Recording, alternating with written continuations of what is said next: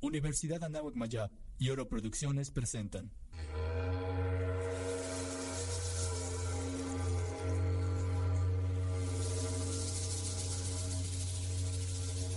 Hace más de 3.000 años, los mayas predijeron un cambio. Y si no cambiamos, si no salvamos nuestras circunstancias, no nos salvamos nosotros. Como estamos, ¿no? Mal de ojo. Mal de ojo. Una mirada profunda a lo más superficial de los medios.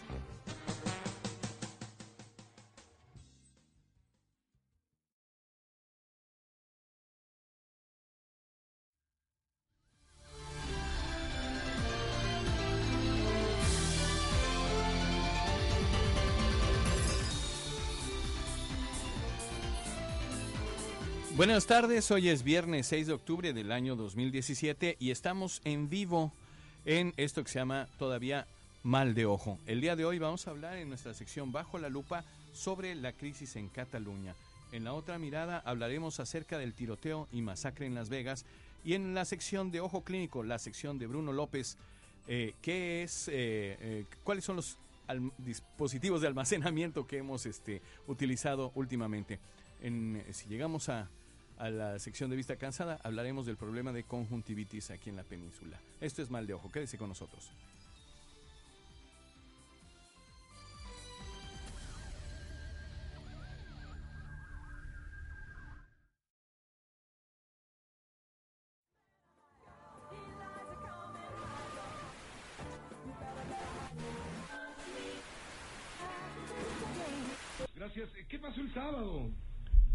Peña Nieto se paseara por tus calles de la Alameda? ¿El sábado? Ah, no. Todos los medios bajo la lupa. Y hola, ¿qué tal? Estamos eh, este viernes 6 de octubre del año 2017, pues eh, con un inicio del buen fin de semana escuchando este programa que se sigue llamando Mal de Ojo. Eh, sean todos bienvenidos. Estamos transmitiendo en directo desde la Universidad de Nahuac Mayab en la Ciudad Blanca, Mérida, eh, por internet para todo el mundo hasta la Estación Espacial Geoestacionaria Mir. Hoy es viernes, hoy es viernes, mi querido Bruno, y el cuerpo lo sabe, ¿verdad? Tenemos eh, aquí a nuestro compañero Bruno López. ¿Cómo ¿Qué estás, tal? Muy Bruno? buenas tardes. Eh, much- bienvenidos a todos. Eh, quiero dar un agradecimiento especial a una de mis alumnas, Blanca Vidal, que me ha estado ayudando y apoyando con el programa también y que nos ha estado ayudando a conseguir gatitos que escuchen el programa.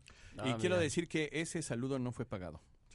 Adelante, mi querido Polo. ¿Qué tal? ¿cómo Muy buenas estás? tardes a Bruno y a ti, Carlos, y a nuestros radioescuchas, por supuesto. Fíjense que hoy no nos acompaña Frank Barroso. En ausencia de del, doctor Frank Barroso, que anda de gira, eh, tiene un compromiso laboral allá en Argentina, ¿no? Este, nos han dicho que ahora sí va al Festival de la Rachera. ¿Cómo ves?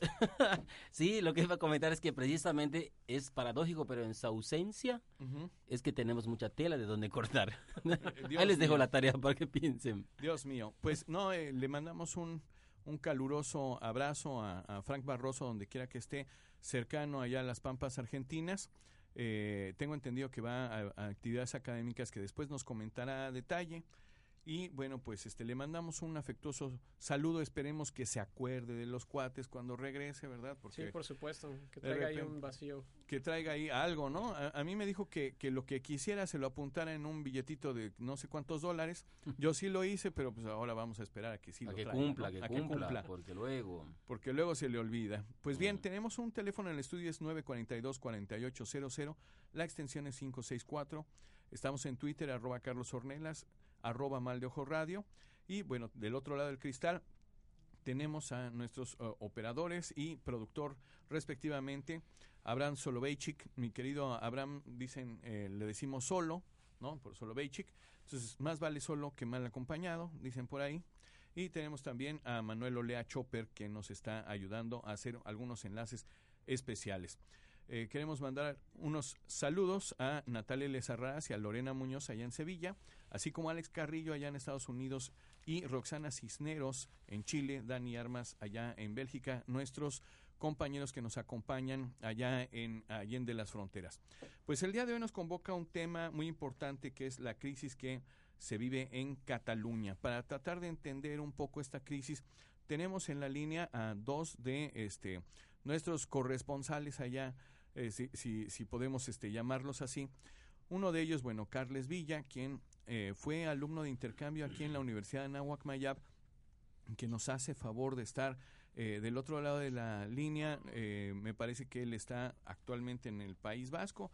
Y por otra parte, también tenemos al doctor Alfredo Rodríguez, que estuvo aquí eh, hace prácticamente un año en una pasantía de una investigación postdoctoral, la cual, bueno, tuvimos el, el agrado de conocerlo. Es un especial, un, perdón, un especialista internacionalista y eh, experto también en la cuestión de la diplomacia.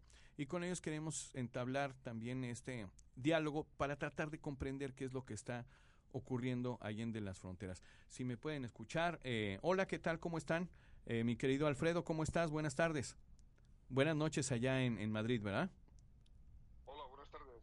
Oh, eh, sí, son las eh, diez y cuarto prácticamente de la noche aquí en, en Diez y España. cuarto. Eh, esperemos no, no estarte desvelando. Mi querido Alfredo, te mando un abrazo. Este, muchísimas gracias por esta eh, oportunidad de entrevistarte y que estés con nosotros en este programa. Es un placer estar con vosotros, Carlos. Bueno, muchísimas gracias. Del otro lado también de la línea eh, tenemos a Carles Villa. ¿Cómo estás, mi querido Carles? ¿Desde dónde nos estás eh, contactando? Ahí Eh, buenas tardes. Bueno, eh, comentaros que hay contactos de, de Barcelona. Eh, Nos está llegando incompleto el audio. Nos está llegando incompleto el audio de, de Carles, pero nos dice que está desde Barcelona. Bueno, pues la primera este, situación que quisiéramos nosotros saber aquí desde, desde México es, bueno, pues qué es lo que está pasando en Cataluña.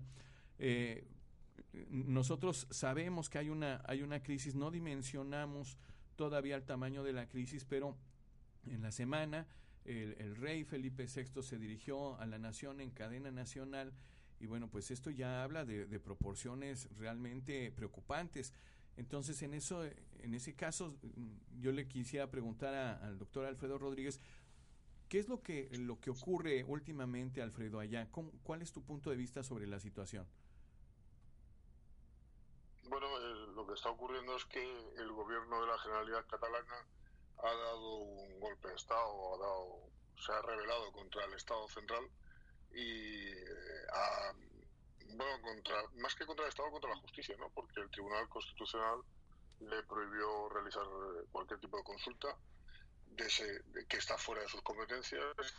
Sí, a pesar de todo la, la realizó. Lo que provocó es la intervención de las fuerzas y cuerpos de seguridad del Estado y lo que provocó también es que las fuerzas de seguridad de la propia comunidad autónoma catalana eh, desobedecieran las órdenes de- del juez y tuviera que intervenir las, la seguridad nacional.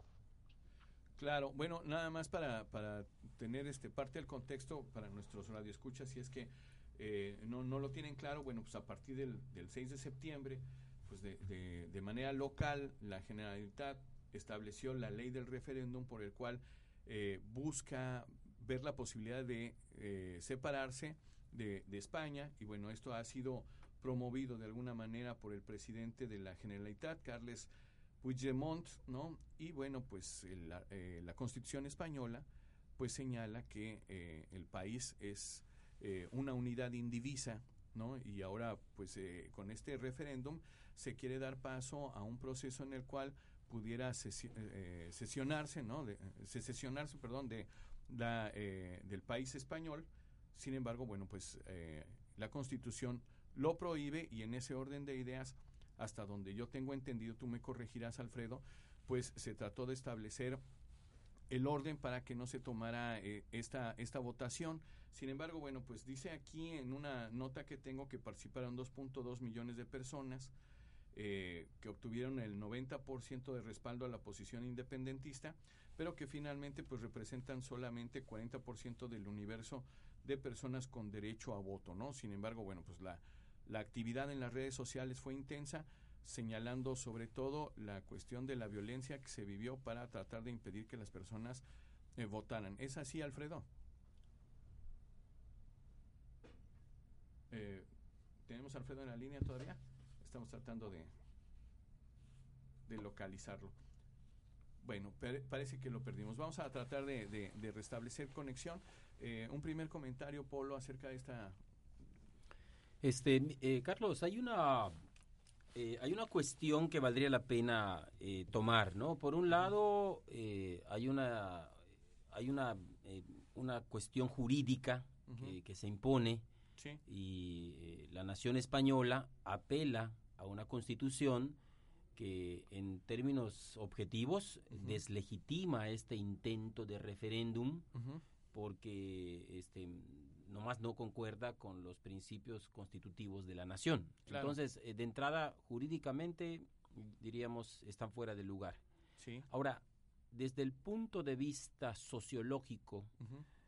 Ya rebasando las cuestiones meramente políticas y jurídicas, eh, aquí la pregunta sería, ¿no? Eh, ¿Cuáles son las raíces históricas De esta... de este sentimiento separatista eh, catalán? Porque no, no es nuevo. Claro. A Sí. lo mejor podemos encontrar una, una respuesta con Alfredo. ¿Ya lo tenemos en la línea? Mi querido Alfredo, queríamos saber eh, cuál es eh, prácticamente la raíz de este sentimiento separatista, ¿no? Un sentimiento separatista habría que preguntárselo a ellos. ¿no?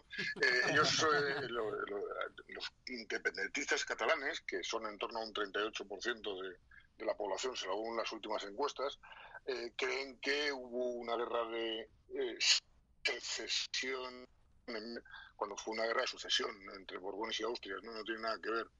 A partir de ese momento reivindican aparte, ¿no? algunos, los independentistas exclusivamente, tener una- un idioma propio, de raíces latinas, pero propio.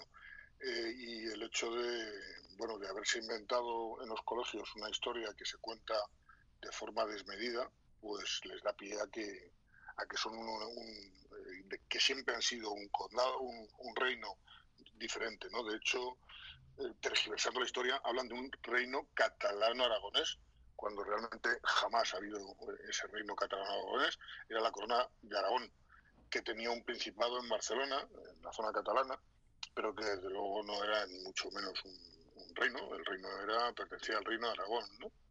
Eh, el problema es que tras la transición se hicieron una serie de concesiones eh, con vistas a, unar- reunir eh, en España, después de la dictadura franquista, todas las voluntades, todas las eh, sensibilidades políticas, digamos, se transfirió a las comunidades autónomas una serie de competencias, entre las cuales está la educación. Y de repente algunas comunidades autónomas vieron la, la cancha abierta para reinventar la historia.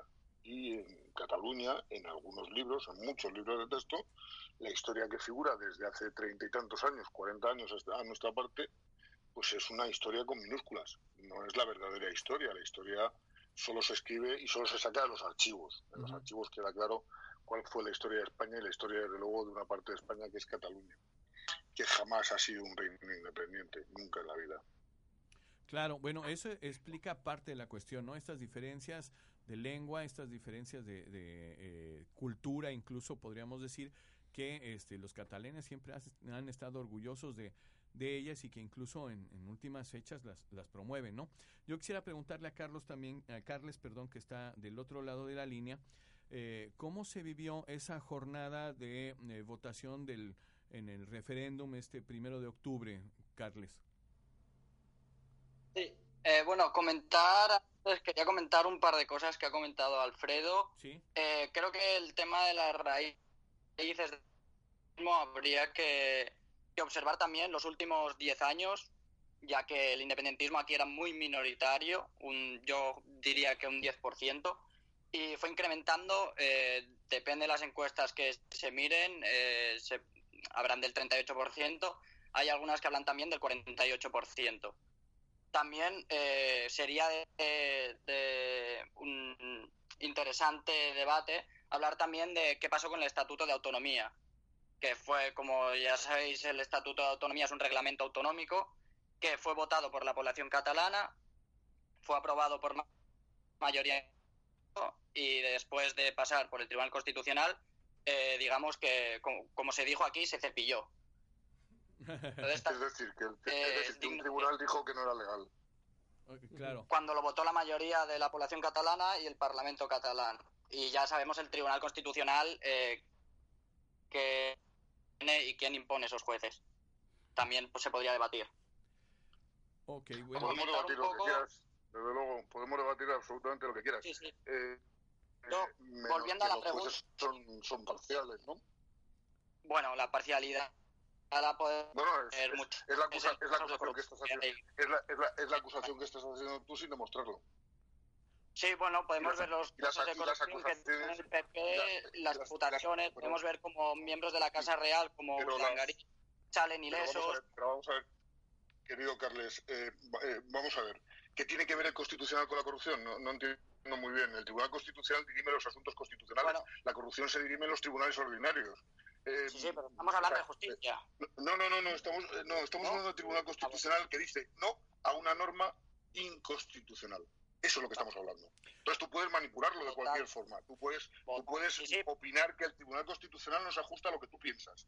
Pero la, ley, pero, la ley, perdona, perdona, un segundo, perdona un segundo, pero la ley es la ley. Y la ley ocupa a todos. Nos puede no gustar la ley. Y si no nos gusta la ley, tendremos que cambiarla por vía legal, pero no por la vía de la rebelión y de la secesión. Oigan, No, eh, bueno, yo te sí, sí, este, na- nada más un, un yo momento. eh, experiencia aquí de- del día del referéndum. Eh, aquí no hubo ni- ninguna golpes de Estado, no no no sacamos los tanques a la calle ni ni, por- ni mucho menos. Aquí lo que se, No, se hizo claro, fue no tenéis tanques. claro. Sí, bueno, Que, sí. que claro que no tenéis tanques, no podéis sacar tanques a la calle porque no hay tanques. evidentemente. tampoco lo sacaríamos. O sea, no, no, es, no, no Ah. es nuestra idea de, de sociedad.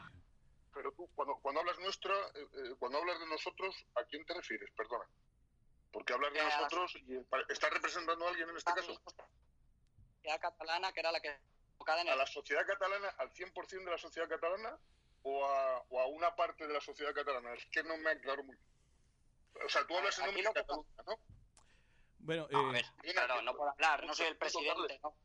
Te Yo pregunto, tengo mi opinión, ¿tú igual que tú tienes a todo- ok, tú bueno, representas a toda Cataluña, eh, ¿no? yo quisiera no intervenir hablando un En momento. nombre de en- nadie. Yo estoy hablando si me Bueno, Yo no hablo en nombre de España. Yo te estoy preguntando si tú representas a toda la sociedad catalana, que es lo que estás diciendo.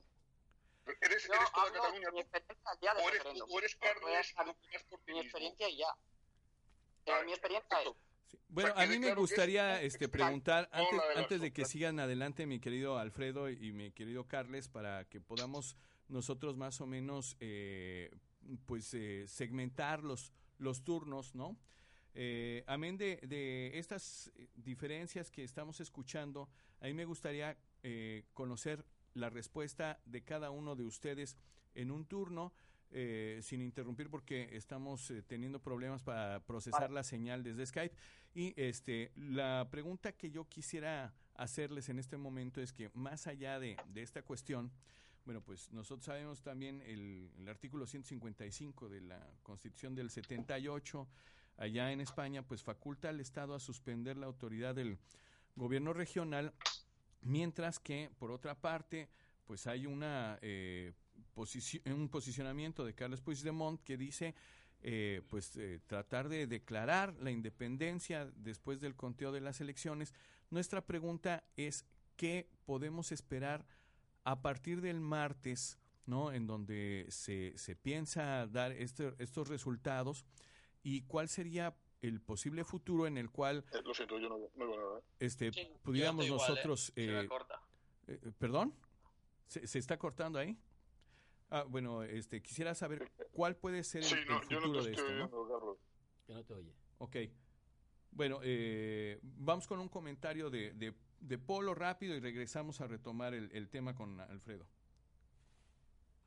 Sí, bueno, yo creo que los dos eh, entrevistados, tanto el doctor Rodríguez como a Carles, este, están hablando de lo mismo. Eh, están hablando de lo mismo en el sentido de que eh, nuestro punto de partida es que objetivamente hablando, la, el referéndum catalán está fuera de la ley. Eso es inobjetable. Pero yo planteaba el otro ángulo, desde el punto de vista social no es legítimo que un pueblo eh, determine su propio parámetro de desarrollo. Es decir, es legítimo que por una carta constitutiva como es la Constitución se le obligue a un pueblo entero a mantenerse vinculado a una nación a la que posiblemente no quiera pertenecer ya. Digo posiblemente porque la pregunta que hacía el doctor Rodríguez este, se refería a, que, a qué porcentaje de la población se, interpela esta, esta tendencia separatista.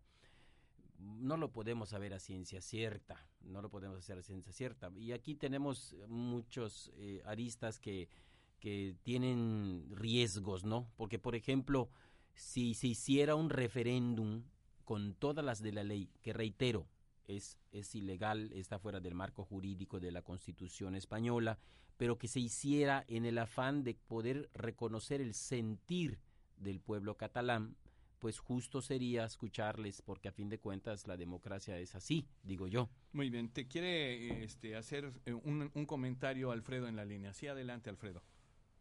Sí, sí, sí. Eh, aquí la democracia es el imperio de la ley. El Estado de Derecho se está yendo. Ah, que no se va no sé, que en su país hay una constitución y entiendo que en su país hay una constitución y que todos los integrantes de ese eh, país deben respetarla. Usted lo que pide es que en aras a no sé qué se cambie la, la eh, se, se conculque la constitución. Mire usted, como veo que no tiene la legislación española, yo se la voy a explicar en un momentito. La legislación española tiene un mecanismo para cambiarla.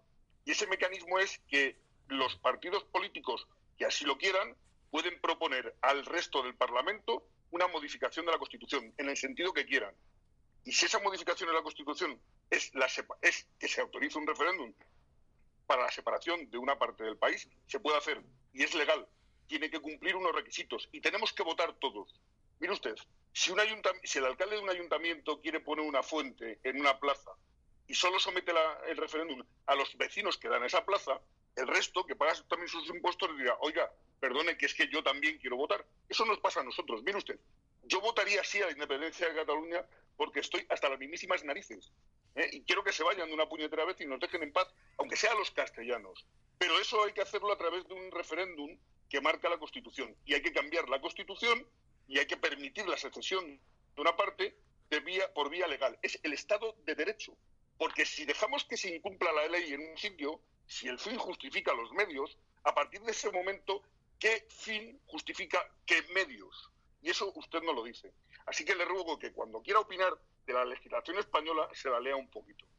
Sí, eh, perdón. Eh, Eh, doctor, doctor Rodríguez. ¿Puedo comentar algo? Ah, perdón. Adelante. Adelante, adelante. Sí. Bueno, yo quería comentar para poner un poco de- en contexto tanto a, a- a la gente que está ahí en, en radio como los oyentes. Eh, yo eh, soy catalán, eh, soy catalán de madre extremeña, que es una comunidad autónoma a- al oeste de, bueno, sudoeste podríamos decir de España. Quiero decir, no tengo ocho ni diez, no, no, digamos, no tengo apellidos catalanes, ni me han enseñado en la educación en catalán. Yo hablo perfectamente el castellano, en casa hablamos castellano. Entonces no se me podrá decir que estaba adoctrinado ni, ni nada. No tiene nada que ver de hablar Eh, también castellano y estar adoctrinado. ¿eh? No, es que no tiene nada que ver. No, pero no. Se dice que aquí No, en es que- Cataluña es- se adoctrina a la gente y yo he ido a la es escuela que- catalana. Es que es así, es que los libros que tenéis en Cataluña dice, cuentan una historia en pequeñito, no la historia de verdad. La historia que existe, Ah, la que ha sido, la que ha ocurrido, no es la que se cuenta en los libros de historia. vamos, eh, estamos hablando de una legalidad o una ley para votar. Estamos hablando de votar. Aquí la gente salió el día 1 de octubre, eh, yo entre ellos, aunque yo no puedo votar aquí, salió el 1 de octubre a votar. Pero pudieron votar cualquiera, si voté hasta yo. Pudieron Pero si votar voté- millones de personas. Sí, vamos a ver una cosa. En un Lo que pueblo no de se dice 400 mucho, déjame acabar. habitantes había mil votos. Ver, nada más. Yo no eh, estoy cortando. Por favor, este favor. Alfredo, podríamos escuchar este a Carles y después ver Sí. si podemos dar réplica tanto a, a- a Carles como a, a Pues Polo podemos Castillo. escucharles si, si dice verdades. Sí, adelante. Sí, sí, Carles. pero dejarme acabar y luego la réplica hacerla después, porque si no... Sí, y por cuestión Eh, de aquí tiempo lo que pasó el también. 1 de octubre fue, se convocó un referéndum para saber la opinión de la gente en Cataluña que quería la independencia y que no la quería. O sea, todo el mundo era libre de votar independencia sí, independencia no, o, dejarlo el voto en blanco. Quiero decir, no solo había una casilla que ponía así la independencia, para algo para remarcar. Pudieron votar dos millones de personas. Esa, o sea, esa gente pudo votar. Lo que no se dice es todas, la, todas las personas que no pudieron votar porque las fuerzas de seguridad eh, cerraron colegios, quitaron urnas y, bueno, aparte de cargas policiales que se hicieron, que no se ha comentado, pero hubo 893 heridos. Creo que es un de los, dato. cuales más solo cuatro, de, lo- de los cuales solo cuatro fueron al hospital. Ok. Bueno, eh, podemos Continúe, analizar continúe. todos los casos. 893 heridos. Son los Y que hay. cuatro, con, y cuatro con certificado médico, el resto no. Muy bien, continúa, Vale, Carles, por serán favor, por para cerrar tu comentario y que podamos Sí. ir a No, las no, réplicas. no, no, son las fuentes de la Generalidad Catalana. No son mías, son las fuentes de los hospitales. España, siglo XXI, do- año 2017, que creo que eh, estamos ya en un tema de democracia y de países avanzados, que ante los ojos de Europa una votación se prohíba, no se deje votar, pero aparte hayan 893 personas heridas, me parece algo muy, muy criticable. Podrás estar a favor de la independencia o en contra, pero que por una votación hayan 893 personas heridas, me parece algo muy remarcable. Cosa Ok. que la prensa ¿Puedo? internacional lo ha remarcado. Sí, bueno, no, este, yo quisiera No, aquí retomar, este, Carles, un, un, este. ¿cómo se llama? Un, un momento de, de orden para continuar eh, rápidamente con Polo que quería hacer una réplica y luego con este Alfredo, si son tan Sí, amables de- perdón, de, perdón, ser rápidos. Les, les habla el maestro Leopoldo Castillo de aquí de la Universidad de Anáhuac. En realidad, este, yo lo que trataba de aclarar es que me parece que no hay un encono en las posiciones. Creo que estamos hablando de lo mismo. Claro, reitero, en, el- en el doctor En Rodríguez absoluto, en dice, absoluto, estamos hablando de lo mismo. perdón, Sí, continúa. pues. el, el Que no, que doctor, no, que no estamos hablando de lo mismo. No, Es yo que creo no- que sí. Es que no es usted acaba de decir que el- la cuestión es mantener el Estado de Derecho y estoy de acuerdo con usted. Pero si usted mismo afirma que está de, Claro, eh, y usted, y usted, y usted dice, y usted dice que se puede conculcar la ley No, no, no, permitiendo no, un no, referéndum no. que es ilegal. No, no, Y que- nunca y dije que eso. un tribunal lo ha declarado ilegal. si me permite y me escucha, le, le explico. Yo dije que si el, el Es que pueblo, sí, el pueblo catalán tiene la intención de separarse, suponiendo que fuera el caso, dije, no conozco el pensar de todo el, el- el pueblo catalán porque es muy amplio, no estoy hablando de un referéndum. Yo dije que si est- establecen una vía legal para hacer un referéndum genuino, claro, habría que modificar la ley, insisto, bajo el Estado de Derecho, podremos saber cuál es la posición del pueblo catalán. Así como usted expresa, doctor, que está de acuerdo con la separación, pero las vías que se emplean no son las que jurídicamente se permiten, no sería bueno y prudente que entonces, en el marco de la ley, se esclarecieran las vías para una posibilidad de hacer un referéndum que dé cuenta de realmente cuál es el sentir de la población. Y no solo de, Cataluña, de España misma, ¿no? Bien, si es que esa vía está, no hace falta modificar nada para que a ver esa, esa vía está. La Constitución lo dice De y pasa por que se apruebe por la mayoría del Parlamento un, por tres cuartos de la mayoría del Parlamento un cambio de la Constitución, una modificación de la Constitución, que se permita eh, la secesión de una parte, igual que en Cataluña no se permite la secesión del Valle de Arán, por ejemplo, que, han- que, di- que dicen que ellos quieren seguir siendo España. Y dicen, no, no, no, ustedes cómo se van a ver. No, no, si nos separamos, nos separamos todos. Bueno, pues lo mismo dice España. Si se puede modificar tres cuartos de, mayoría del Parlamento, votan que sí a la reforma de la Constitución, eh, elecciones generales, votación y referéndum por parte de los españoles para ratificar esa Constitución y a partir de ese momento referéndum de secesión y referéndum de secesión a todas las partes implicadas. No solamente se le pregunta a los Claro, catalanes, Claro, se le de pregunta acuerdo. a todos los españoles, porque todos forman Como España. pasa, como Y pasa en entonces- Escocia y, y además, pasa- perdón un segundo, perdón un segundo. Sería sorprendente porque muchos votaríamos que sí. Adiós. Eh, sí, de que acuerdo. se vayan de una vez y nos dejen en paz. Claro que sí. Entonces, por esta- otro lado, por otro sí. lado, la réplica. Mire usted, el otro día no pudieron votar dos millones de personas porque en los 70 habitantes había mil votos. Segundo, de los 800 no sé cuántos heridos que, dicen que ha habido, solo cuatro han admitido la generalidad que eh, tenían un parte médico. Los otros 880 y tantos son invenciones.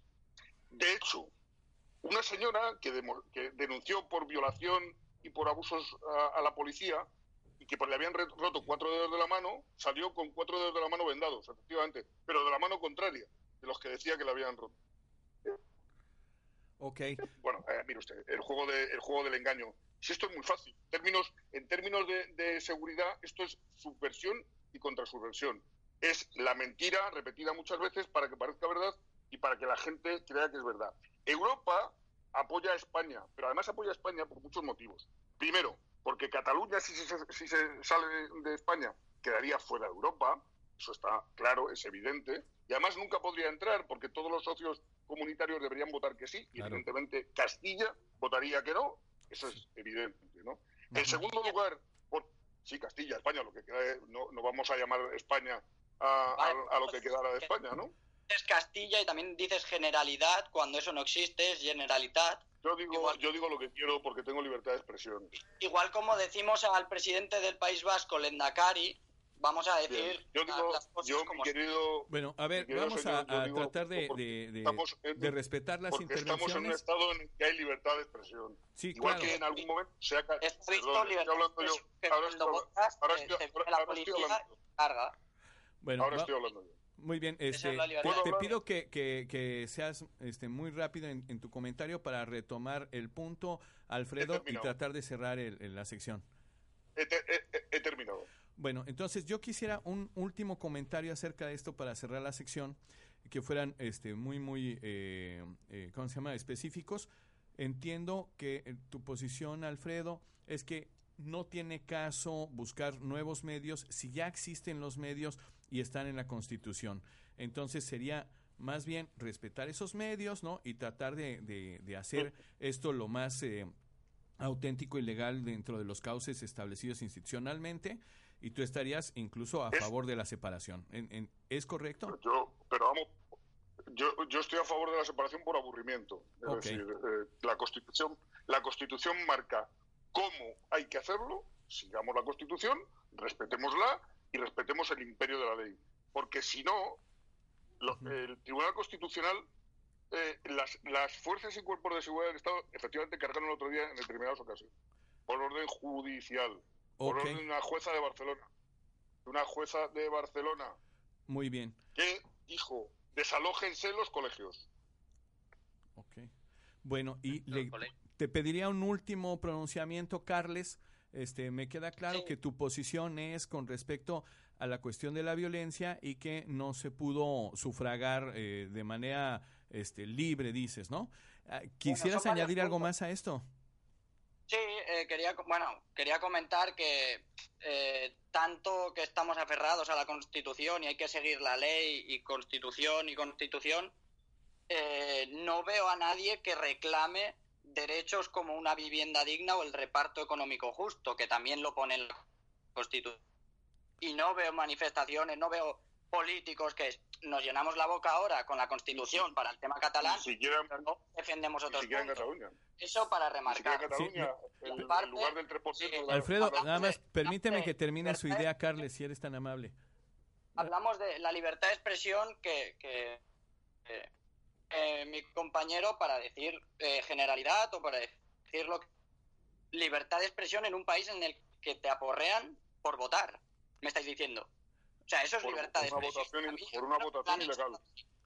Bueno, pero por una votación pues, que estamos hablando a mí me ha comido el tiempo, mis, mis, queridos este, compañeros de panel, me ha comido el tiempo. Y este, yo la verdad les agradezco, eh, yo sé que tienen posiciones encontradas, les agradezco el, el, ejercicio de tratar de conocer estas dos partes. Para nosotros es muy importante porque más allá de lo que ocurre en los medios de comunicación aquí en nuestro país, tenemos la oportunidad de saber de carne viva de, de los protagonistas este tipo de argumentos. Eh, no siempre estamos de acuerdo en todo, pero yo les agradezco esta oportunidad de, de poder conocer esto que está ocurriendo y les mando un fuerte saludo. Eh, ¿Alguna palabra para despedir esta sección? Alfredo, Carles. Nada, un abrazo, eh, Carlos. Es un placer, como siempre, hablar contigo. Eh, me encanta estar aquí. Muchísimas gracias. Después te, te, buscaremos, Alfredo, también este, para algún otro tema. Carles, muchísimas gracias por estar con nosotros. Un último comentario.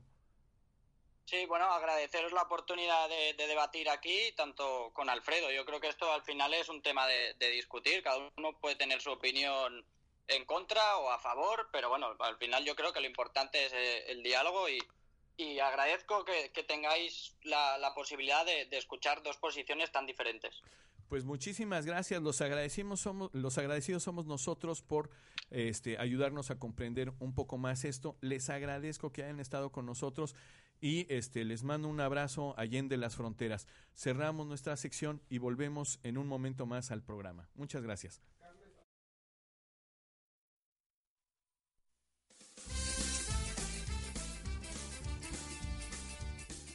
Se ve mejor en perspectiva.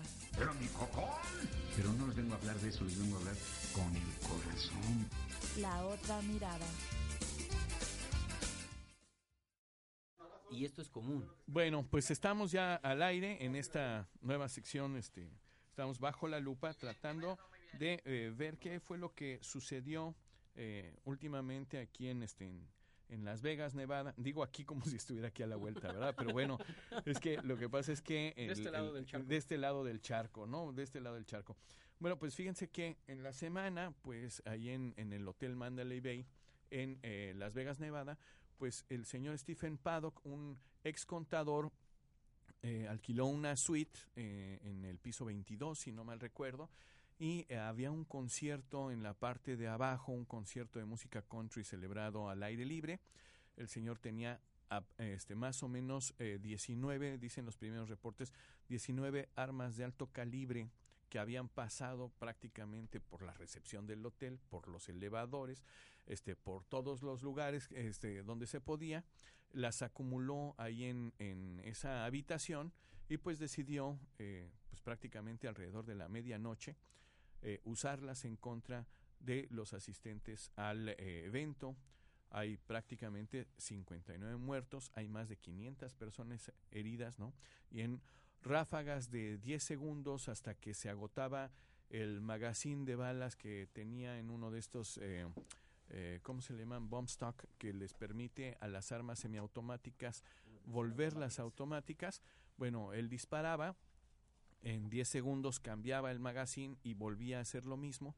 Y bueno, pues eh, prácticamente nosotros ya conocemos a través de las redes sociales eh, no solamente los testimonios de las personas que estuvieron ahí, sino imágenes que fueron repetidas en los medios de comunicación para dar cuenta de este cruel evento, ¿no? Al cual el presidente Donald Trump eh, se refirió como diciéndole un ataque de pura, un acto, perdón, de pura maldad. Tu primer comentario, mi querido Polo. Eh, bueno, es lamentable de entrada porque representa una tragedia que marca nuevamente la nación norteamericana porque no es nuevo. O sea, ya tienen todo un historial de este tipo de, de tiroteos con diferentes motivaciones, pero aquí entran en juego una serie de valoraciones respecto a las formas de vida que tienen los norteamericanos. Leí un artículo de un criminólogo que explicaba que pues están en, las investigaciones eh, consecuentes de qué fue lo que motivó a este contador jubilado a tomar esta decisión. De hecho, eh, tengo entendido que este, el Estado Islámico se declaró, digamos, este, en la raíz de este ataque, aunque luego se constató que es un, un ataque de lo que llaman un de un lobo solitario, ¿no? De un tipo que actúa permanentemente solo y que de alguna manera decidió eh, hacer lo que hizo porque lo planeó, eh, infiltró paulatina y pausadamente al hotel donde se colocó, que estaba como a 400 metros, tengo entendido, donde estaba el festival este de, música country, y este y lo fue metiendo poco a poco para que no despertara sospecha. Este, pero solo aparentemente dejó una nota, hay una nota de consumo que aparentemente es para dos personas. Se especulaba que su pareja estaba vinculado al, a este fenómeno. Parece ser que no es así. Pero explicaba el criminólogo una cosa que es bastante elocuente. Pareciera ser que uno pensaría que este tipo de, de cuestiones, este tipo de decisiones, provienen de procesos patológicos psíquicamente hablando. Y resulta que, según las investigaciones criminológicas, involucrados en este tipo de ataques, solamente hay un 4% de personas que padecen estos disturbios de patología psíquica vinculados a este tipo de ataques. Es decir, el otro 96%, eh, son gente perfectamente cuerda, al, men- al menos bajo los parámetros de la psicología criminal. ¿Sí Claro, me explico? completamente consciente, Entonces, eh, correcto. Entonces, está, es consciente, es pensado, es planeado, este, sentido. Y entonces estamos en este dilema y el Estado y Estados Unidos otra vez vuelve a la opinión pública el tema de que qué tan válido es que las armas se vendan con tanta Con tanta- facilidad, ¿no? Y además lo puedas portar, porque no solamente es la, el- la adquisición, sino portarlo. Entonces, Incluso en un estado como Las Vegas, por lo que, Sí, bueno, que además, además- además, de, de- de- de la cuestión de la aportación de armas, estaba platicando el otro día precisamente con Chopper, que está del otro lado del cristal, pues hay muchos eh, sitios donde uno puede ir a tirar por recreación, entonces hay muchos clubes que te permiten hacer eso, e incluso a los turistas. Claro, de hecho el, el tipo este, este era un experto en armas. No, no, no, no solamente sabía tirar, sino que tenía todo el conocimiento del disparo. Eh, utilizó unas ráfagas durante casi 10 minutos, 9 minutos tengo entendido y fracción, este, y para haber matado a 59, 40, ¿cuántos 59? No, 59 víctimas, personas sí. y más de 500 heridos pues uno se puede imaginar la magnitud del acto, ¿no? Eh, Esto solo lo hace una persona con sangre fría y con pleno conocimiento de las armas, ¿no? Entonces, Pero fíjate, a mí lo que me llama la atención son, son dos cosas que, bueno, hablando de medios de comunicación, que es de lo que hablamos acá, ¿no? Eh, a mí me parece que la cuestión de, de, de la difusión de las imágenes a través de las redes sociales, pues sí te habla de, de una situación muy cruenta. Pero ahora tenemos la posibilidad de tener esas imágenes porque la gente Graba con sus carga con sus celulares, ¿no? Antes yo no sé qué, qué hubiera sucedido, ¿no? Lo que me llama la atención, este Polo, es que eh, pues en Las Vegas hay cámaras por donde quiera eh, que se encargan de, de ver tu comportamiento. Hay cámaras que incluso este, de repente hay sujetos a los cuales no se les despegan para eh, dicen que es una eh, eh, es una ventaja la que tienen algunos sujetos cuando llegan eh, con los talladores a jugar porque pues no se vale contar las cartas, ¿no? Entonces es una ventaja sobre la casa, ¿no? Entonces hay un montón de cámaras por donde sea y no he visto una sola cámara que se refiera a- a- Al momento del al ataque. momento del ataque, sino las que se han difundido a través de usuarios de las redes celulares. sociales, ¿no? De- Puros celulares. Entonces aquí hay una cosa que a mí me llama mucho la atención porque cada vez hay más cámaras y parece ser que cada vez sirven para menos Para cosas. Claro. Y el tiempo de respuesta de la policía, aún con el monitoreo en las calles, es eh, tremendamente este, lento, ¿no? Sí, claro que hay que comprender que el ataque lo hizo desde qué piso más o menos. Desde el 22. El dicen, ¿no? 22. eh, y hay imágenes fotográficas a posteriori al ataque, por supuesto, ya el tipo se había suicidado, eh, de ventanas rotas. Entonces, este, no sé, no sé qué tan factible es poner este, en cámaras en este nivel de altura.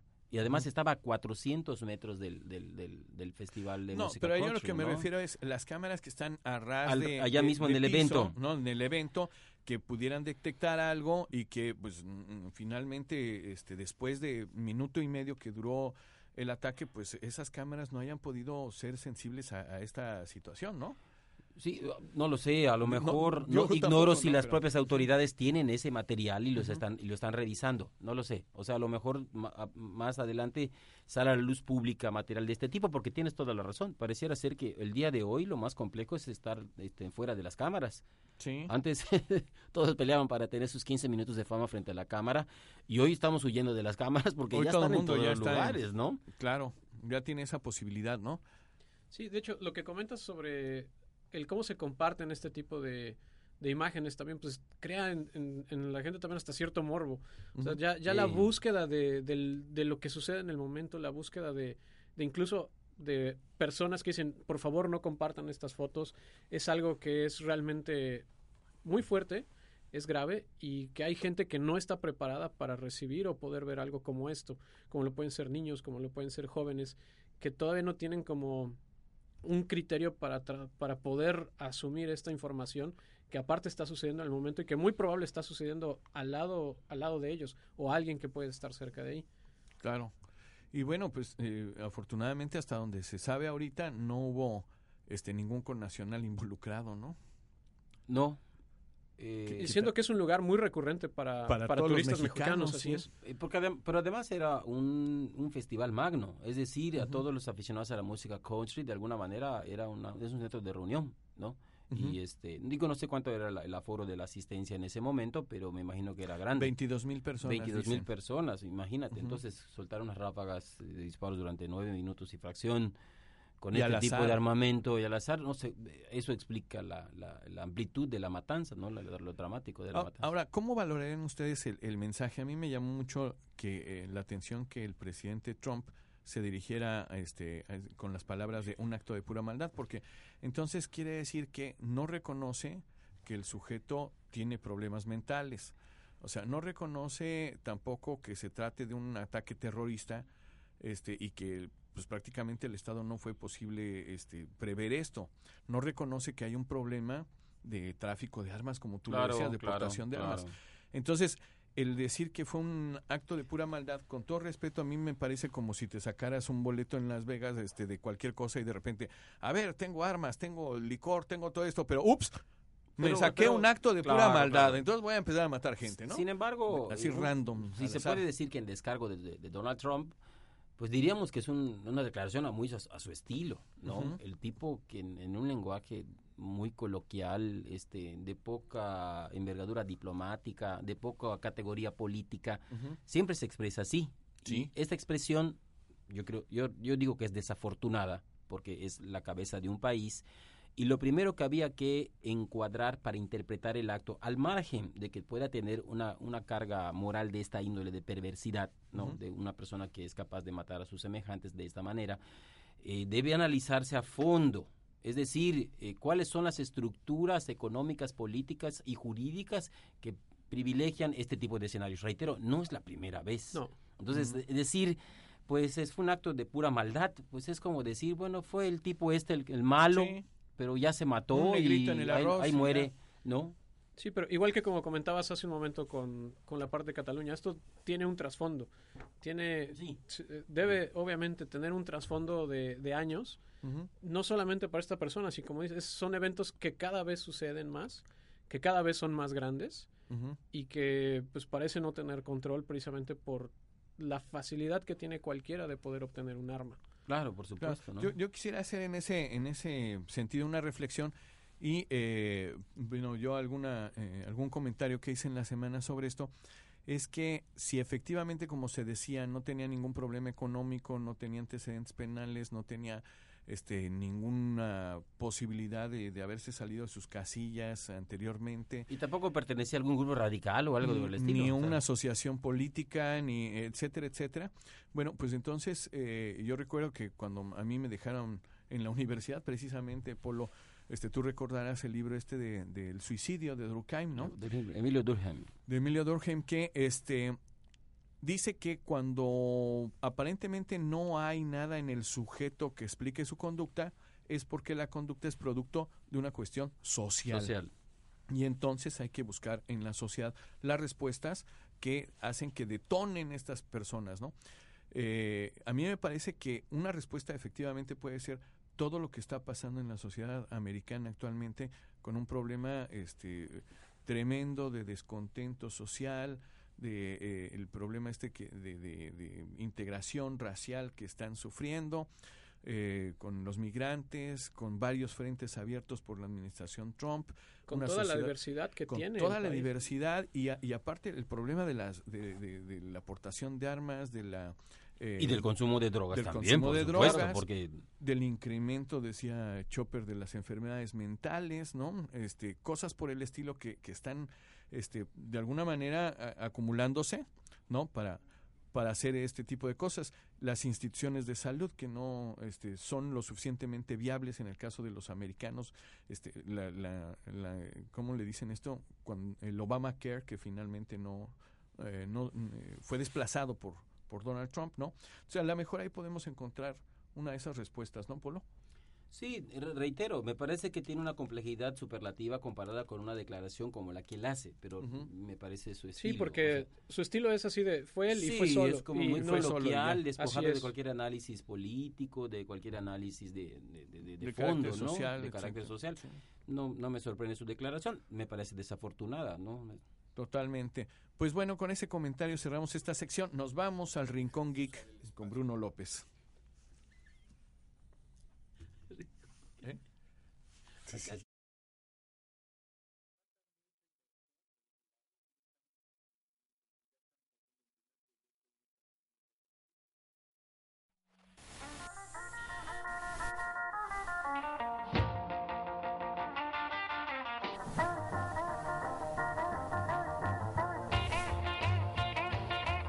Los periódicos sirven para matar moscas y limpiar vidrios.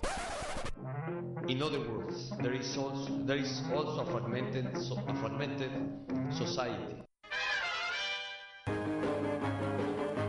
Ojo clínico. Y estamos en el Ojo Clínico, el Rincón Geek de Bruno López, quien el día de hoy nos recuerda todos los dispositivos que hemos usado de memoria, ¿verdad? Sí, vamos a hablar precisamente de, la, de lo que es la tecnología.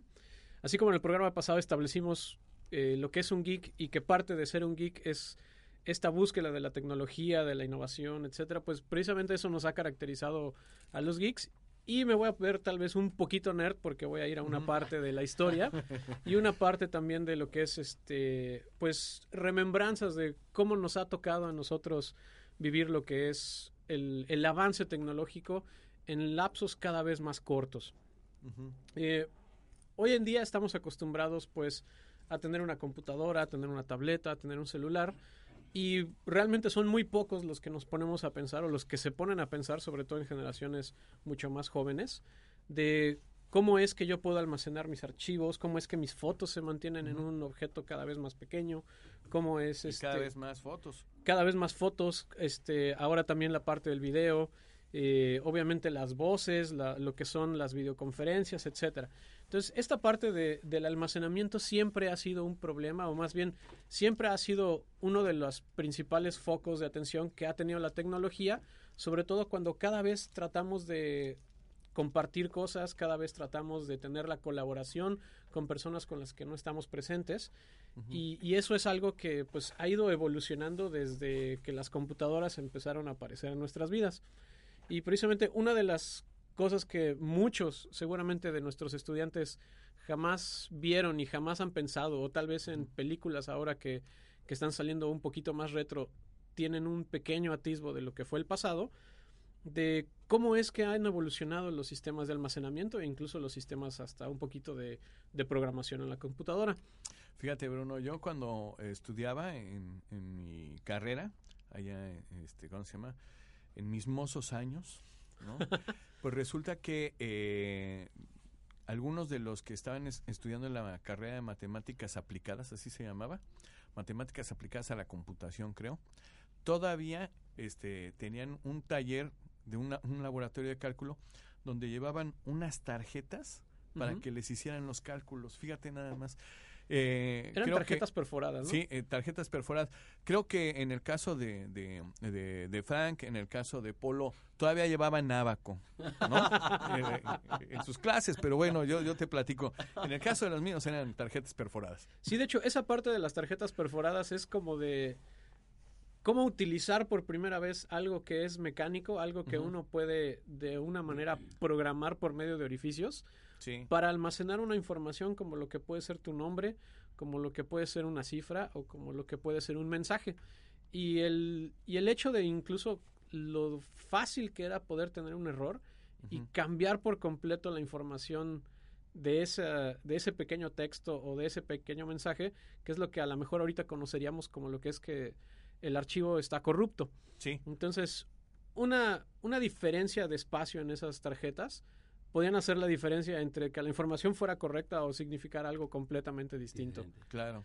Eh, no, no sé si ustedes precisamente seguramente utilizaron en ese avance tecnológico después de lo que fueron las tarjetas cuando empezaron a aparecer los primeros discos flexibles. Los floppy, floppy. ¿no? Los Los, floppy. floppy disks, sí, claro. Sí, y de hecho se les llamaban discos flexibles porque literalmente eran, eran de plástico flexible. Que los primeros que aparecieron fueron los de 5 un cuarto. Verbatim era uno de Sí, los sí. productores este, Principales. principales. eh, que pues desgraciadamente con las tecnologías fue desapareciendo y no pudo ponerse al corriente. Intentó hacerlo con, con los CDs cuando llegaron los CDs. Pero antes de llegar a los CDs, pues precisamente quiero ver esta parte de, del brinco de tanto de la capacidad de almacenamiento como de la capacidad este del, del tamaño de los dispositivos.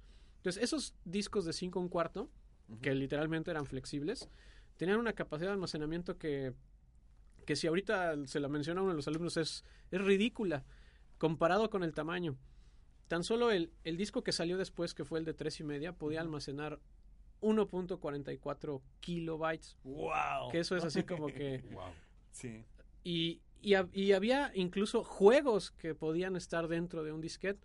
De hecho, yo, yo recuerdo que cuando estaba en prepa, yo me hice más o menos un, un distribuidor de juegos pirata, Ajá. pero, pero era algo... Sí, lo Está tienen grabado. eh, Está grabado. Y, em, era muy fácil encontrar los juegos en ese entonces, cuando precisamente las redes no estaban tan reguladas, no había este como esa vigilancia y, y reproducirlos era todavía más sencillo. Sí. Eh, la única dificultad pues, era el espacio, que eso es algo que pues se ha ido obviamente Resolviendo. resolviendo Sí, y, cada vez haciéndose más pequeño. Pues incluso aquí, ¿te acuerdas? Este, en- en- apenas llegaron este, a establecerse, digamos, de uso normal los disquetes. eh, las declaraciones, muchas de las declaraciones fiscales las presentabas en tu disquete. ¿No?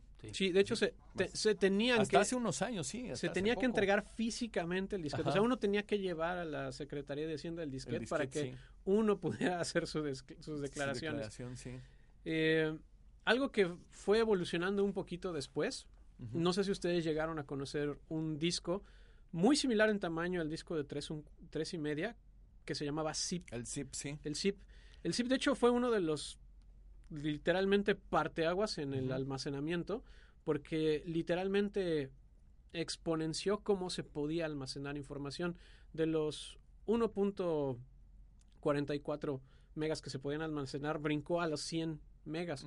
Entonces fue un brinco tan grande y eso abrió las posibilidades para muchas, este, sobre todo profesiones crecientes, entre ellas la parte del diseño, en la que ya se podían almacenar varias fotos en un mismo dispositivo, se podían almacenar videos, se podían almacenar este, GIFs animados y se podían compartir y llevar de un lado a otro cada vez más fácil.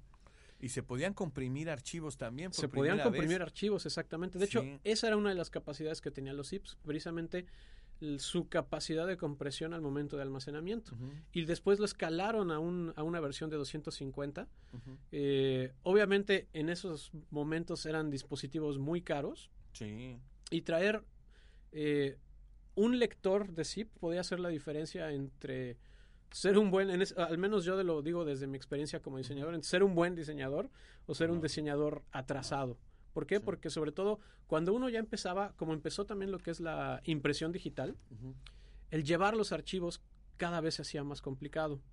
Porque cuando existía previamente a esto lo que es el correo electrónico, pues el correo electrónico ha tenido siempre una limitante en cuanto a la capacidad o el tamaño de los archivos que uno puede enviar.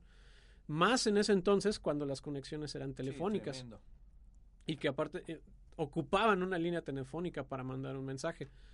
Eh, algo que tuvo un poco impacto fue un también un parteaguas para los que buscaban tener más alma- almacenamiento fue algo que se llamaba el jazz no sé si ustedes llegaron a Sí, sí, conocer sí. el jazz ese jazz fue de los primeros que pudo almacenar un gigabyte o casi un gigabyte de, de información y era cuando decía esto jamás se va a acabar y casualmente pues nos estamos cada vez dando cuenta de que al contrario los archivos cada vez son más grandes y necesitamos cada vez más almacenamiento. Yo me acuerdo que por ese entonces eh, había un, un anuncio que hacía Bill Gates este, sobre un determinado almacenamiento que decía, aquí puede caber tantos libros, ¿no? Ajá. Ya se nos hacía así como que, wow, todos esos libros, sí, ahí en esa cosita, sí, pero no, no, no recuerdo cuál era el dispositivo, ¿tú recuerdas? Sinceramente no lo recuerdo.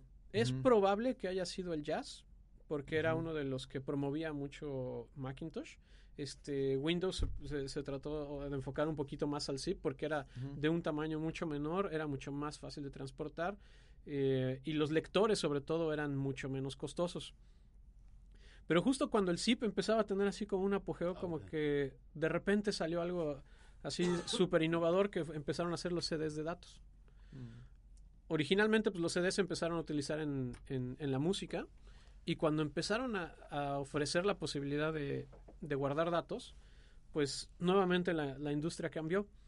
De hecho, yo recuerdo un trabajo en el que estábamos haciendo un video promocional porque iba a abrir el, el- un café Hollywood en la Ciudad de México, o algo similar al Hard Rock Café. Eh, y tuvimos que hacer el, el video promocional para la inauguración. Y era un proyecto grandísimo, era un proyecto que, este, que en ese entonces se cobró muy bien, pero casi dos tercios de la ganancia se tuvieron que gastar para comprar un quemador de CDs. Entonces, todo ese trabajo, un esfuerzo y, y- y la verdad un- una cantidad bastante importante para ese entonces, se gastó todo, todo en un quemador. ¿Por qué? Porque el peso del archivo era tan grande que solamente lo podíamos llevar al evento a través de un quemador de CD. Fíjate que eh, ahorita que mencionas eso de los CDs, eh, yo no sé si ustedes tienen de los primeros CDs que, que, que salieron. Yo tengo uno, tengo uno allá en mi casa de, de la banda de Police. Y resulta Casualmente que... tengo uno ¿Sí? igual. Ah, bueno, y, y resulta que este, en estos eh, CDs te ponían a un lado eh, el tipo de, de digitalización que tenían, el tipo de compresión. Entonces, eh, el que yo tengo es doble AD, o sea que es análogo el procesamiento, análogo la, la grabación y digital finalmente este el quemado, ¿no? Yo lo digo porque estos primeros CDs que salían pues eran casi indestructibles. O sea, este, estaba el CD y tenía diversas capas de poliéster. Entonces, si se te caía el CD, si lo pisabas, etcétera, etcétera, se rayaba el poliéster, pero no llegaba hasta el, el punto en el cual estaba... Es, es estaño lo que le pone, si no me equivoco, ¿no? O- No, No- no no- estoy seguro, idea. pero, pero efectivamente, bajo ese comentario, así fue como empezaron a promocionar el CD así de no se raya. Claro. A diferencia de lo que sucedía con los vinilos, que era bien fácil que se rayaran Claro, con la aguja o directamente vi- a- a- directamente a- al- expuesta a la sí. intemperie, Y como la lectura era una lectura óptica, pues seguías... no había este, no había roce. No, no había roce, ¿no? Sí. Entonces, eso fue una de los grandes parteaguas de, en el- de lo que fue el CD, porque así lo, así lo vendían, era no se raya. Y efectivamente, como dices, tú lo podías tallar contra, contra algo y, y Sí, ¿no? efectivamente seguía Y- Y, que reproduciendo. paradójicamente representaba el punto en contra para los fanáticos de la tornamesa. Claro, porque por supuesto. ellos estaban casados auditivamente con el contacto de la aguja que provocaba un cierto ceseo, Ceseo. Que le- según dicen ellos le daba un sonido más orgánico al disco, ¿no? Y hoy de hecho existe ya un nicho de mercado que compra todavía el disco de vinil. No, claro, de hecho, hasta este precisamente ahora dicen que es, bueno, no dicen, tiene mayor calidad el, el vinilo El que lo que es el CD. Bueno, de ahí obviamente fue cuando, después de los CDs, poco a poco empezaron a salir lo que eran los USBs. Esos USBs yo recuerdo que el primero que compré, lo compré así con con este Con mes y medio mes y medio de mi sueldo De cuando salario. de mi salario en ese entonces y solamente podía almacenar 128 megas. Wow. Que fue así como que Wow. yo, yo, yo me sentía así como un millonario, un derrochador por estar, pero obviamente lo pude aprovechar hasta que años después, o yo creo que un año después, el doble de capacidad por el mismo precio del que yo había pagado. Y después el triple de capacidad Sí, por el sí. mismo precio E- que ese yo es había un punto pagado. interesante porque la escalada evolutiva de la tecnología es sorprendentemente vertiginosa, ¿no? Yo, Sí, to- yo claro que también, sí. mi primer USB tenía 512 megas, si no mal recuerdo. Ujú. Me costó 700 pesos y estaba en oferta. Sí, sí, sí, sí. Hoy tenemos unas de 100 Micro pesos que, que te cuestan que... Sí, o sea, Sí, que te- como que tienen de gigabytes. tienen unos 150, 16 con gigas, 32 16 gigabytes, 32 16 gigabytes, ¿no? O sea, Sí. y te cuesta 100 pesos. Sí, sí, sí. Sí, e- eso es precisamente cómo esta, esta tecnología cada vez ha podido hacer las cosas más pequeñas, pero de mayor capacidad. Y, y de hecho ahí viene un brinco importante, porque así como salió la memoria SD y después brincó a la micro SD, Ujú, pues el Internet des- después empezó a introducir lo que es la nube. Correcto. Y, y la nube es, yo creo que uno de los mejores este, aprovechamientos de la parte de almacenamiento remoto, que no es que realmente esté por ahí flotando, o sea, realmente hay un lugar físico donde está la información, Ujú. En pero los servidores como en- tal, en ¿no? los servidores como tal, pero el poder acceder a través de algo ¿Virtual? virtual en cualquier momento a través de cualquier dispositivo, pues eso ha abierto las puertas a la colaboración, a la disponibilidad, a este, a el ahorro de tiempo, a el por, por el hecho de que pues lo puedes encontrar inclusive si no estás en tu casa. Ya un soporte un superlativo porque, digo, tengo entendido que lo, cuando utilizas amplias cantidades de almacenamiento sí tiene un costo importante. Sí, claro, como todo, así, así como a mí me costaron mucho mis primeros USBs, pues ahorita la nube tiene un, tiene esquemas en los que son gratuitos, pero esquemas en los que también son de costo. Claro. E incluso Y- los que son gratuitos, este, los puedes ir sumando, ¿eh? Sí, Sí, no, ese es verdad. e- Sí, eso, es un, es eso es un hecho porque uno puede tener OneDrive, diferentes sí, ¿no? servicios de, de almacenamiento con las disponibilidades que cada plataforma gratuita ofrece. Entonces uno como que ha aprendido, así como antes teníamos tres USBs en nuestra mochila, pues ahora Sí. tenemos tres servicios de almacenamiento en la nube. En la nube, claro. Y pues algo que también ofrece mucho este tipo de almacenamiento en la nube y que yo les recomiendo que usen mucho. A mí me ha solucionado mucho, este, sobre todo la parte de lo que es el backup. Algo que yo aprendí en mis años de carrera y en mis años como profesional es siempre hacer backup. Y, y es una de las cosas que como profesionistas se nos olvida todo el tiempo. Entonces, hasta que uno no pierde algo... Ya lo al- pagué dos sí, veces, de hecho. Sí, hasta que uno no pierde algo es cuando se da cuenta así de el backup es importante. Lo hubiera hecho. Exactamente. No me costaba nada, ¿no? No me costaba nada. Entonces, eso del almacenamiento en la nube es uno de los mejores backup que yo he encontrado. Claro. Eh, independientemente de las restricciones de los servicios gratuitos que tenga, siempre es, es, es algo que a mí me ha ayudado porque al menos tengo yo dos o tres dispositivos sincronizados. Entonces, si alguno de ellos me llega a fallar, si alguno de ellos llega incluso a ser robado, acceso con el otro. tengo acceso con el otro y puedo incluso bloquear los accesos a, Claro, a lo que a es mi- otros, a sí. uno de los dispositivos que o tenga perdido o dañado. Claro. Entonces, es y otra cosa de- también de lo, de lo importante de este tipo de tecnologías es la colaboración.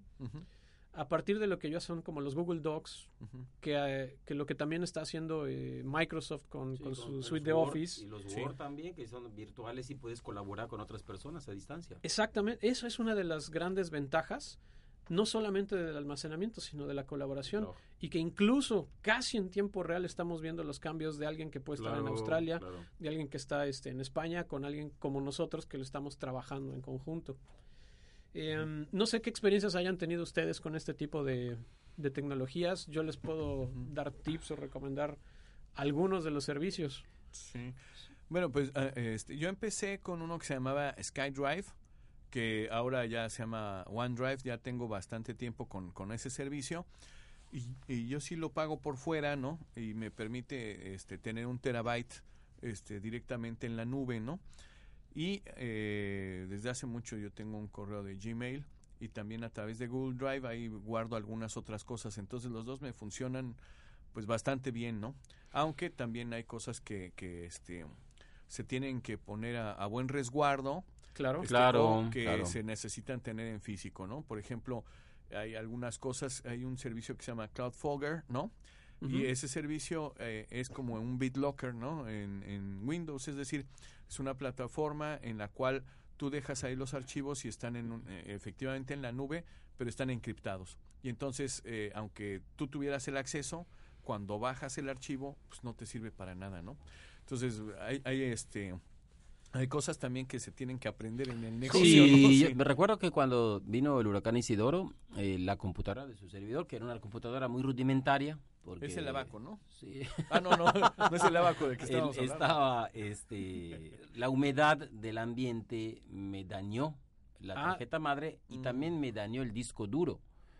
Era de 80 gigas, que hoy 80 gigas Ya. eh, Sí, claro. la tienes en un USB. ¿me Así es. Pero en aquel entonces ya ven que el- el- la, la- la- la memoria, el disco duro, es un disco duro literalmente que está dentro de un, una carcasa que Una trae un sí. motorcito que es el que hace que funcione y gire. El motor se dañó y ya no giró. Claro. Entonces, este, me decía la persona que me atendía, el, el computólogo me atendía, me dice, bueno, su información está allá, Pero, no sabe. tenemos acceso. Pero no hay forma de Pero hacerlo. ¿sabes cómo se podría hacer? Este, yo no tenía la cultura del backup, Ah, o sea, no yo no la tenía, de- no la tengo todavía, debo decirlo. Sí, sí. O sea, sí, sí respaldo, pero no Ajá. tengo una metodología permanente de respaldo, lo digo sinceramente, eso es cuando se me acuerda o tengo cosas importantes que guardar, ¿no? Y entonces dos veces he perdido información valiosa. ¿Qué qué es mi información valiosa? Que además de las cuestiones de carácter laboral, tengo algunos descritos muy personales que son de inspiración, digamos, un intento de poesía, que pues eso no lo recuperas ni que, ni- Claro. ni que intentes reescribirlo nuevamente, ¿no? Y así lo- él he tenido que pagar esa falta de cultura del, del backup. Sí, pues una de las ventajas de este almacenamiento en la nube es Es que es, automático. es, es como el backup automático. O sea, Automático. Sí, uno sí, trabaja en su computadora. Y mientras uno lo guarde dentro de la carpeta específica en la que se sincroniza. Está allá arriba en la nube. Y hasta te ayuda para que lo encuentres, porque a veces tú Sí, físicamente verdad, lo guardas en algún verdad, lugar, pero en la nube verdad. puedes ponerlo en la casilla de búsqueda. y lo Recordarán recuer- ustedes, y lo perdón, que sí. cuando comprábamos los los, no los smartphones, sino aquellos, eh, te- los primeros teléfonos que fueron celulares, no eran smartphones. Este, cuando tenías ya una carga importante de contactos, Mensajes. Ah, y de contactos, es verdad. Este, en- tenías que hacer una maniobra porque si no que si estaban en la tarjeta, que si estaban en, el- En en la- en memoria del, tarjeta- del en la memoria teléfono, del teléfono, sí. había que hacer un respaldo para luego recuperar. Hoy es una cuestión de que tengas nada más tu cuenta y automáticamente se En te carga nube en un nuevo ya. celular Claro. tus mismos contactos. Claro. Automático. Sí, esa parte de lo que es, por ejemplo, específicamente con, con Android, con lo que es eh, su cuenta de Gmail, que es básicamente lo que permea en todas sus aplicaciones, Sí. nos da- les da esa justamente la ventaja de que independientemente del celular al que uno migre después, puede tener acceso a toda esa información y es parte de esa misma eh, almacenamiento disponible en cualquier momento Remoto. de esa, eh, perdón, Remoto. de remoto que uno ya puede tener acceso y que literalmente nos hacen el backup automático. Em, algo que yo he eh, aprendido es precisamente, normalmente el trabajo que yo estoy trabajando de los últimos cuatro o cinco meses es el, conservo- el que conservo en la nube. No he perdido la costumbre de seguir haciendo backup, digamos, físico, porque precisamente me ha ido tan mal con la pérdida de información que yo hago al menos tres backups. El que tengo en la nube, que es el trabajo actual, y cuando ya ha pasado precisamente estos cinco o seis meses, lo bajo a un disco duro externo, que es otro de los tipos de almacenamiento a los que también hemos migrado. yo tengo Y todavía cuando es información, que yo soy también un poquito obsesivo en esa parte, lo sigo quemando en DVDs. Esos DVDs yo tengo ya carpetas enteras que... Oye, pero esos DVDs, en particular aquí con la humedad, no le, no, no has tenido este también Daños. daños de que mm, yo tengo unas torres de DVDs que la verdad los tuve que tirar porque se llenaron de moho. Sí, no, de hecho, eso es algo que a mí jamás me había pasado. A mí me sorprendió cuando yo vine a vivir aquí a Mérida, de que mis películas de DVD se empezaron a separar las capas de la información sí, sí. por la humedad. Entonces perdí al menos este un 20-30% de mis películas Claro. y casualmente las que son de Warner Brothers son las que se echaban a perder. Las de otras, es- sí, sí, es, eso, eso se me hizo este, muy interesante Es porque la maldición de Warner Brothers. no me, me, me da a entender el tipo de materiales y el tipo de de los discos de los de la calidad de los discos que utilizan para, para su venta, al menos aquí. Sí, es que eh, también este me está diciendo Manuel que, que las de Pedro Infante ya no las dan en Warner Brothers, entonces sí, esas sí, eh, esas están en Laserdisc y vas a tener que cambiarlas, ¿no? Bueno, Bueno. Y que soy, de hecho, soy muy fan de la oveja negra, entonces ahí después podemos hacer un programa sobre eso. Pues bueno, hemos llegado al, al final de esta transmisión. Eh, vamos a, a tener que dejar lo de vista cansada para después. Sin embargo, les decimos que hay un rumor por ahí. Este, las autoridades sanitarias dicen que el que no escucha mal de ojo tiene conjuntivitis. Claro. Eso nada más se los dejamos ahí para que para que lo Para que lo piensen, lo reflexionen. Así de, lávense sus manos, sus lávense ojos y sus manos, oídos. ojos, este, sí, lávense las manos. Traten de no usar el gel en los ojos. El gel antibacterial es para las No es manos. para eso. No, no es para eso. Pues muchísimas gracias, Bruno. Muchísimas gracias a Polo. ustedes, como siempre. Gracias a ustedes y a todos los que nos escuchan. Nos vemos, digo, nos escuchamos la siguiente semana. Universidad Anáhuac Mayab y Europroducciones presentaron.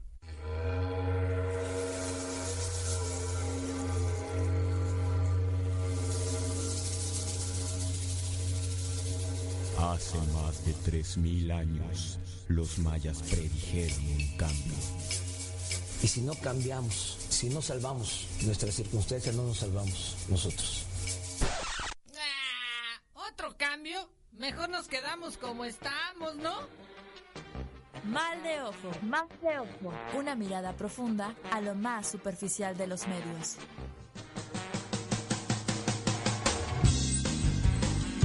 Mal de Ojo es un programa de análisis e investigación periodística. Las opiniones aquí expresadas son responsabilidad de los locutores. Derechos reservados 2012.